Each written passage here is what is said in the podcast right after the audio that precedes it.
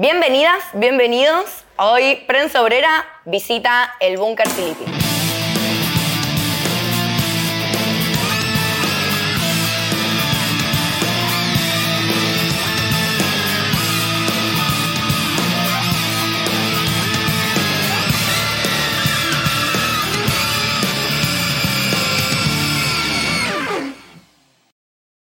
Estamos con Hernán de Vega y Germán Anzodategui, alias Pecho y Cabra. Bienvenidos, chicos. En realidad, muchas gracias por la invitación. Gracias por la visita.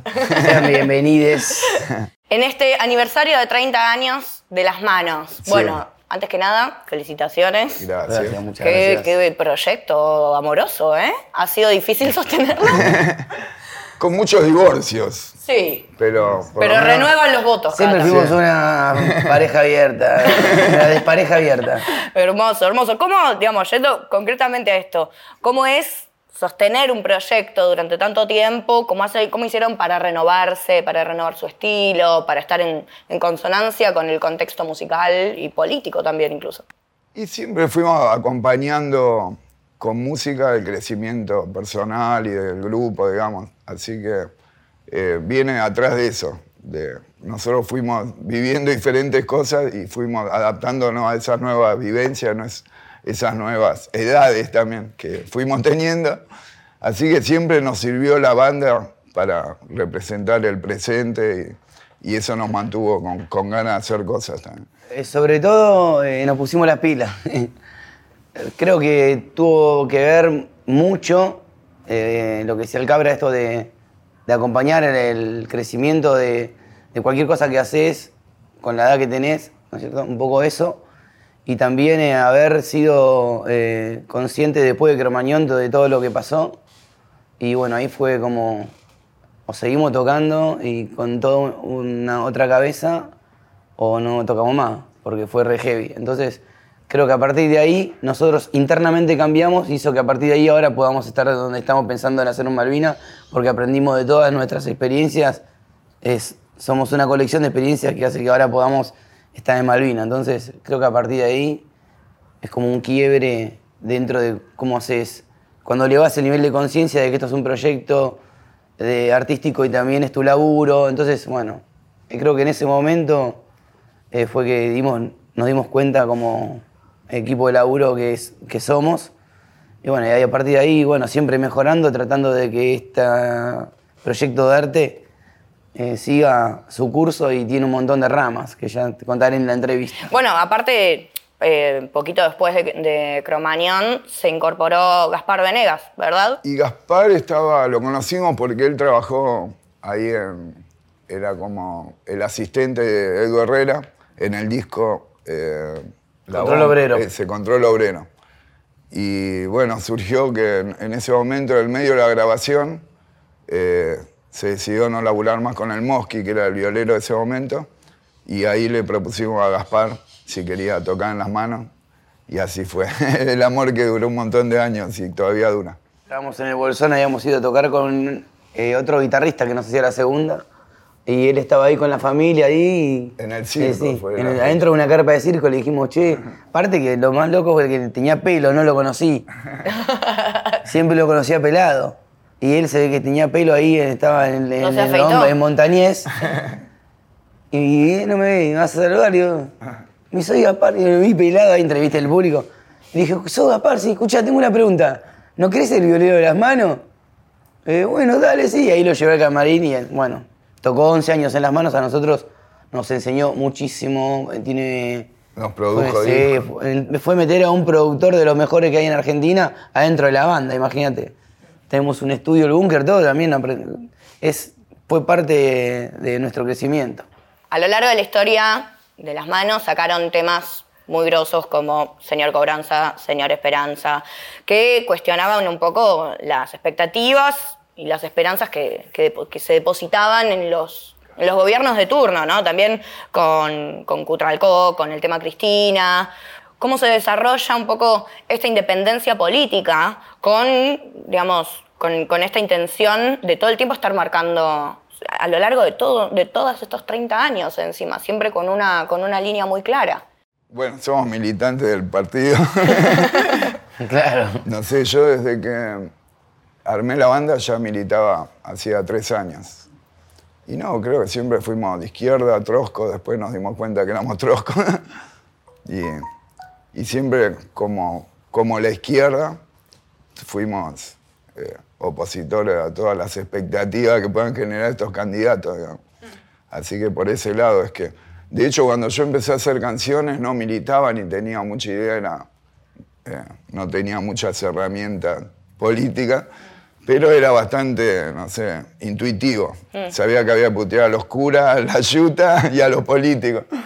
Después que empecé a militar, empecé como a tener, a sentir que te- entendía más cómo eran las cosas y empecé a tener más herramientas para siempre estar alertando acerca de esta supuesta esperanza o esperanza que generan los candidatos. Se retroalimenta un poco, ¿no? Digamos, esto de ganar herramientas políticas también son herramientas discursivas, en, en algún término poéticas también. Eso también haciéndolo desde las manos, no como una especie de militancia, sino como una especie de recuperar el viejo estilo de protesta y tratar, ponerlo, eh, genera- eh, a, aportar algo de cambio o, en- o traerlo a este momento. Pero todo eso también tiene que ver con lo que te decía, que la banda siempre fue acompañando nuestro crecimiento. No es que íbamos aprendiendo de la banda, sino que íbamos viviendo y la banda siempre reflejando esa vivencia. Claro, claro. Y hasta el día de hoy, sí. No creo que haya que militar con la música, sino después de Cromañón, cuando Pecho comentaba también ese crecimiento de conciencia que tuvimos todos los músicos y músicas después de Cromañón, tiene que ver con que lo importante es que el músico, como trabajador, se involucre en la militancia. Y después músicos hay que hacen tango, chamame, canciones de amor, infantiles, dan clases de, de Jingle. música, jingle de Coca-Cola, y en eso somos todos trabajadores. Entonces lo que yo te decía que cuando hacemos eso, no lo hacemos en pos de militar con la música, sino de tratar de aportar algo a, a un estilo musical. Por eso también siempre fuimos eh, muy de hacer ese, esa canción de protesta, pero cosas bizarras, humorísticas. Con su propia impronta Claro. también. Sí, sí, sí. No, siempre no re- propaganda pura y dura. Siempre reclamando la libertad para crear. Y de ahí las letras más chocantes de las manos, hay que matar al presidente. Eso es como una. Fue una forma en nuestra juventud de, de reclamar esa libertad para crear. Después fuimos padres y hicimos la calecita de Mamani. Bueno, había que hacerlo Sí, sí, un disco todo, do- un disco doble de todas canciones infantiles. ¿Qué relación están teniendo en este último tiempo con el polo obrero? Y con el pueblo estamos abocados a, la- nuestra militancia, eh, en colaborar también en el armado de lo que fue todas las batucadas, ahí Los talleres. los talleres, las ganas de poder eh, con nuestra banda y nuestra, también nuestras, nuestra experiencia difundir lo que es la causa del pueblo, que es la más urgente, la gente que, que la está pasando peor. ¿Te acordás que cuando, cuando dijimos este año no vamos a tocar por los 30 años, únicamente vamos a tocar para el pueblo o para el movimiento piquetero? Y fue lo que hicimos. Tocamos en varios acampes. Y, eh, así que bueno, eso es un poco el respeto que le tenemos y la admiración a esa organización. Y ahora se podría decir que están todas las batucadas recontra pobladas de, de música, música.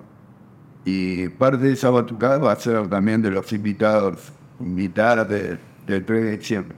Y son talleres de música, eh, canto, guitarra, trompeta, trombón y percusión. Y talleres también de mantenimiento y de reparación de los instrumentos, que están, empezamos con dos en Cava y en Matanza, y ahora está Cava, Matanza, zona sur, zona norte, La Plata. acompañaron con este proyecto muchos momentos muy importantes de lucha, ¿no? Como bueno, fueron a tocar en plena rebelión chilena, fueron a tocar a Honduras, pueden hacer un top 5 de momentos tensos. Esos, algunos, pero no, más que nada, sí, fuertes por el momento que se está viviendo de lucha, sí, por ese lado, recargado. El número uno fue en Honduras porque Sí. eran 100.000 personas Y en una ahí, universidad habíamos- habíamos y en entrado. estado de sitio la ciudad. Y ahí había 100.000, no te podías juntar día dos y, y era- ¿Cómo entramos? Todo, toda la historia esa y fue tremenda. eran 100.000 personas en un solo canto de contra el golpe, no era que vos podés ir a un festival y hay 100.000 hippies, 100.000 heavies, 100.000 acá era una masa de personas. Eso creo fue lo que más nos impactó. Ahí fuimos con Gaspar también. Y también eso fortaleció mucho la discusión política, porque al estar ahí en Honduras, por ahí, antes de ir nos contaban, sabíamos cómo era el conflicto, pero costaba entenderlo. En cuanto pisamos Honduras y hablamos con un par de personas, como que entendía perfectamente lo que tenía que decir, por lo que tenía que luchar. Y ahí fue que Gaspar, que hasta el momento siempre era tímido para las notas, daba notas Gaspar, Lucas, todos estábamos como eh, muy metidos en la movida política en la que estábamos.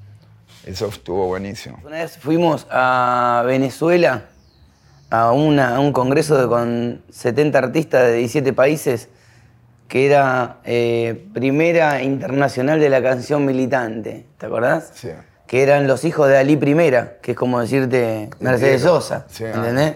Y los hijos de Ali Primera Un cantor de protesta de allá, Sí. de los 60, 70. de Venezuela y nos lleva a nosotros como eh, ya nos había llevado antes eh, la, el Ministerio de Cultura de, de Ve- de Venezuela, pero bueno, en otra situación tocamos, estaba Chávez vivo. Esto ya era, estaba maduro, me parece, ¿no? Sí, estaba maduro. Entonces era como todo reviviendo todo lo que no, ya no había. Y, también eh, muy interesante porque nos metieron en un hotel que era el Hilton de Caracas, pero que estaba ahora era del Estado, y estábamos re bien y hacíamos, nos conocimos con todos esos eh, Como artistas. una delegación de Sí. artistas de todo el. Sí, de Argentina éramos nosotros y había dos bandas más. Sí. Y, y en un momento nosotros de la discusión eh, nos dicen, bueno, se tienen que ir y nos mandaron a Guanare, que es como decir Santiago del Estero. Por el calor. ¿no? Sí, por el calor. Después a otros los mandaron a la playa, como a Puerto Madryn, a nos tocó el... Ay, que, ah, que, a- Casino. que- cagaron porque no había, nada que, no había nada que hacer ahí, había que militar. Entonces estábamos en un pueblo con todos músicos, nos habían puesto en un lugar que eran como todo búnkers y hablamos, te estoy diciendo ya, 50 personas. Esto para la parte larga de la entrevista, porque es muy interesante. Entonces de repente estábamos ahí en, en- en unas casas que nos habían puesto y eran de Venezuela, de Chile, de bla, conocimos a todo el mundo, que son los contactos que hoy tenemos cuando hacemos un festival por Colombia, por ejemplo. Claro. Muchos sacamos de ese viaje. Bueno, y de repente que, que nos, nos separaron y eran 10 mesas de 10 personas, éramos 100. Y había uno de la mano de Filippi en cada mesa, ponele, ¿no? Y nosotros, viste, empezamos a, a- a discutir, que se discutía, que la canción... Claro, llevamos esa. Porque nosotros veníamos del MUR también recontra peleando esa de que no, que no solo los que hacen música de protesta tienen que, que militar todos. Claro. Sí. Y entonces allá nos llevaban como creí- creyendo que nosotros pensamos todo lo contrario. Y era ven- la música. y veníamos de Honduras, la re música- re militante la todo. canción, La canción necesaria era el título de la conferencia. Wow. Pará, y entonces de repente, bueno, hay que votar. Y nosotros eh, en un break dijimos, che, ¿esto qué onda? ¿Qué es la canción necesaria? no? Lo primero que hay que romper es que, que acá no se puede cantar cualquier cosa y ser militante. Bueno, dale. Y ganamos la posición en toda nuestra mesa y volvimos a Caracas. Y Guanare éramos los troscos que estábamos en contra del festival. No. Dijimos, paren, chicos. Siempre toca Sí. estar en contra. Sí, estamos- paren, chicos. Por naturaleza terminamos Estábamos siempre- en Caracas, eran todos fiestas, estaban todos, la habían pasado bárbaro, todo. Nosotros nos habían mandado al campo, fuimos a militar. Volvimos y entonces estábamos en un teatro, no sé, que estarían los restos de, de Simón Bolívar, una cosa así, nos fueron a llevar a todos los lugares. Y dijimos, tenemos que, acá Guanare tiene una, una situación, ¿cuál? No pensamos que, que tiene que haber eh, la canción militante, no sé qué. Le empezaron a pegar a René, nosotros estábamos a full con René. Ha venido a tocar por Mariano, habíamos ido a Honduras. Y defendimos a René ahí en esa movida.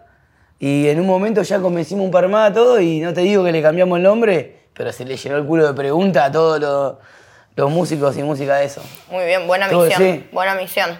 Me Y faltan tres momentos del top 5. Ah, bueno, muchas en Plaza de Mayo, que es como nuestro cemento, te diría. Es raro pasar por la plaza y que no estén tocando. sí, así que esas las metería todas en una. Y es como. Y bueno, y después todas las de cemento que quedaron en la, en la memoria. Ese lugar también era, era un, el templo del rock. Tocaron en el Festival por Mariano. Sí. en- Sí, ese fue en zarpado. sí, ese estuvo. Ese está, está en el top 5, pero mal. Claro, en ese también el, eh, participamos como organizadores con el MUR. Fue que estuvimos ahí metidos. Sí, aparte la- veníamos de, de Sí. hacer un montón de festivales. Hmm. Así que- y después, bueno, cuando, y después en- fuimos a Chile, Honduras, a este lugar en Venezuela, el de Mariano. Y Bueno, después en Chile a- también bueno, estuvo. después estuvimos en Chile una vez anterior, cuando eran los pingüinos, la lucha anterior. Ah, sí. Y ahí fue que no pudimos tocar, que nos cagaron a tiro. Sí. Pero no nosotros, sino a todo lo que se moviera. Listo, claro. Nos, Ah, nos metimos dentro de un departamento y veíamos en un primer piso cómo se cagaban a, a palo los, No, era en el, centro, en el pacos. centro de estudiantes. Sí, no, no sé si, si- o era el o era el local del PC, una cosa así. Sí, porque tenían el centro de estudiantes. Nos habían llevado a tocar y llegamos, pisamos el escenario y se armó una batabola de botella contra la, la yuta, así contra los pacos. Se pudre mal con la policía en Chile. Quiero que hablemos un poquito sobre, sobre señor Cobranza y qué pasó con, con, esas, con esas trampas de la industria, que me imagino que es una más de todas las, de todas las batallas contra la industria eh, y que es un poco también el capitalismo hasta aplicado a esta industria particular, ¿no? ¿Cómo, cómo se vivió esa No, experiencia? hasta hace muy poco tuvimos que hacer un scratch para que nos devuelvan nuestras canciones.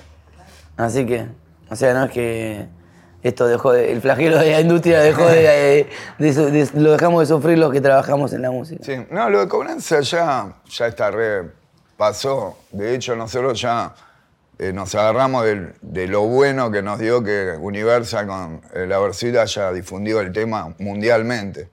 Porque también somos conscientes que hubiese sido un tema más de los desconocidos de las manos, digamos. Uh, ese que nombraba Menem. Claro, claro. Pero, y por eso también nos agarramos de eso, sabiendo que en Colombia ponerle el tema pegó más que en todo el mundo. Fue nuestra carta de presentación para ir muchas veces a Colombia. A México. Sí. Y A después sí Europa. fue una trampa de esa época, que ahora ni los chicos serían, ni entenderían de qué estamos hablando. Imagínate que Pero- un pibe le digan, ahora escuchame, tenés que firmarme acá y ahora los pibes en la música, la suben en internet y la factura. Claro. Antes era diferente el, el- el negocio de la industria de la música. Pienso en esto que dicen de, de- de cómo el proyecto fue creciendo con ustedes y también me imagino la, cómo fue cambiando sus posiciones subjetivas respecto a todas las... Sí, aparte que nos arrancamos de muy abajo para hacer esta, esta experiencia. Somos de Lander, de Lander nosotros, no es joda. No es que estábamos en términos medios y guau, crecimos un poquito y ya estamos acá arriba. No, no, no. Hace 30 años y todavía. En estos 30 años tocaron con artistas de todos los géneros, ¿no? O sea, lanzaron un tema con El Doctor, pero también tocaron con René, con Calamaro, con Vicentico. ¿Cómo, cómo viven este, este presente musical, este contexto musical y la relación con, con otros géneros? ¿Qué sensación tienen con el trap, por ejemplo? Me encanta el trap. ¿Sí? Sí, me gusta. ¿Qué y me gusta, y me gusta, me gusta el drill también ahora. Apa. Apa. Epa, ¿eh? Ah, qué joven, pero, pero, pero. Eh, soy amigo del hijo de Gaspar y Garín que me, me explica todo. Así que me gusta más el drill que el trap. Ok. Pero igual me gusta el trap. ¿Y qué estás escuchando de trap ahora? que escucho de trap ahora y escucho al doctor, me gusta. Y me gusta también eh, eh, Paco, me gusta Catriel. Tengo un par favoritos, me gusta Dillon. Dillon me divierte. Sí, Me gusta cuando hace la versión infantil. Sí, es divino. Sí. Sí. Me gustan bastante, los miro, los escucho, qué sé yo. Me gusta Woz también, pero Woz es más rapero que trapero. Mm. Tocar con todos los artistas que nombraste y muchos más también que se nos, nos fuimos cruzando y conociendo. En muchos casos eran, fueron eh, como con René, con eh, cuestiones primero políticas, de estar, de cruzarnos en actividades políticas, fue por Mariano Ferreira, con él. Y después de hacer varias de estas actividades, eh, decir, bueno, tenemos que hacer una canción o hacer algo musical que nos digamos esto. Sí, generalmente Es, es así, con todas esas relaciones, nosotros a Calamaro le pedimos que cuando estábamos por eh, la lista naranja del SADEM, y ahí, para mi candidatura. ah, mira, viste, y siempre era una cuestión así. Nun- y pasaban los años y nunca hacíamos nada, y dijimos, "Che, si hacemos algo. ¿Cómo se preparan para este 3 de diciembre? Y a pleno, con mucho ensayo, mucho amigue, mucho ex compañero y también eh, mucho colega que también estamos recibiendo ese cariño del que decíamos de, de estos 30 años, que estamos disfrutando de- del cariño y el respeto que nos tienen la gente que se acerca y la verdad que lo disfrutamos mucho. Así que nos preparamos con eh, mucho profesionalismo y una alegría bárbara. Nunca habíamos hecho un estadio, así que lo vamos a hacer. Vamos, bueno, ahí va a estar firme Prensa Obrera acompañándolos, así que vamos por, un ese, por ese estadio lleno. Bueno, por favor, vengan, vengan. Con maravillosas participaciones como... Sí, va a estar eh, Juli Lazo, Sara Eve, tocando con sus bandas, ¿no? Con su orquesta, con su banda. Eh, Agrupación Mamanis, Cuarto Morbo, Chechino, El Exagerado y bueno, Las Manos. Son como ocho números artísticos. Y hay sorpresas también, que no las vamos a decir porque... Invitados todos este 3 de diciembre al Estadio Malvinas Argentinas a celebrar con las manos de Filippi sus 30 años.